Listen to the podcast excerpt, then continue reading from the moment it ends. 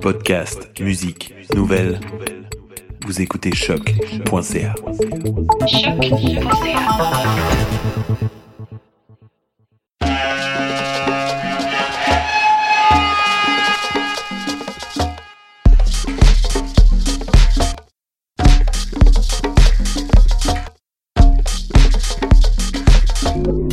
Vous écoutez Mutation avec Paul Charpentier sur les ondes de choc.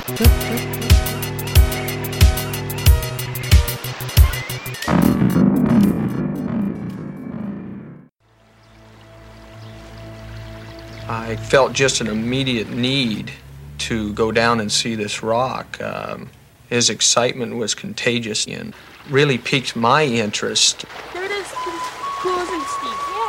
And I turned, and there was this beautiful rock with these markings on them. I'd never seen anything quite like it. I got a very immediate feeling that this rock had something to say.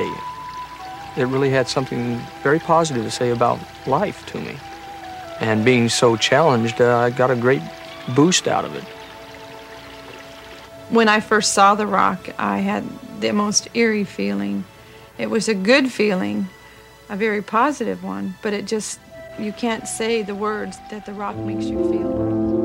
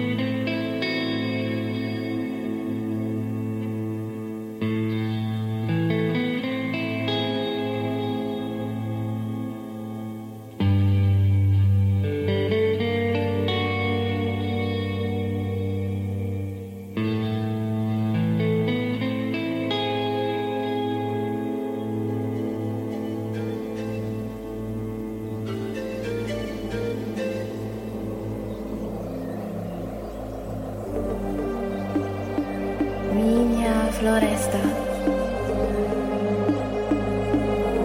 Amazonia.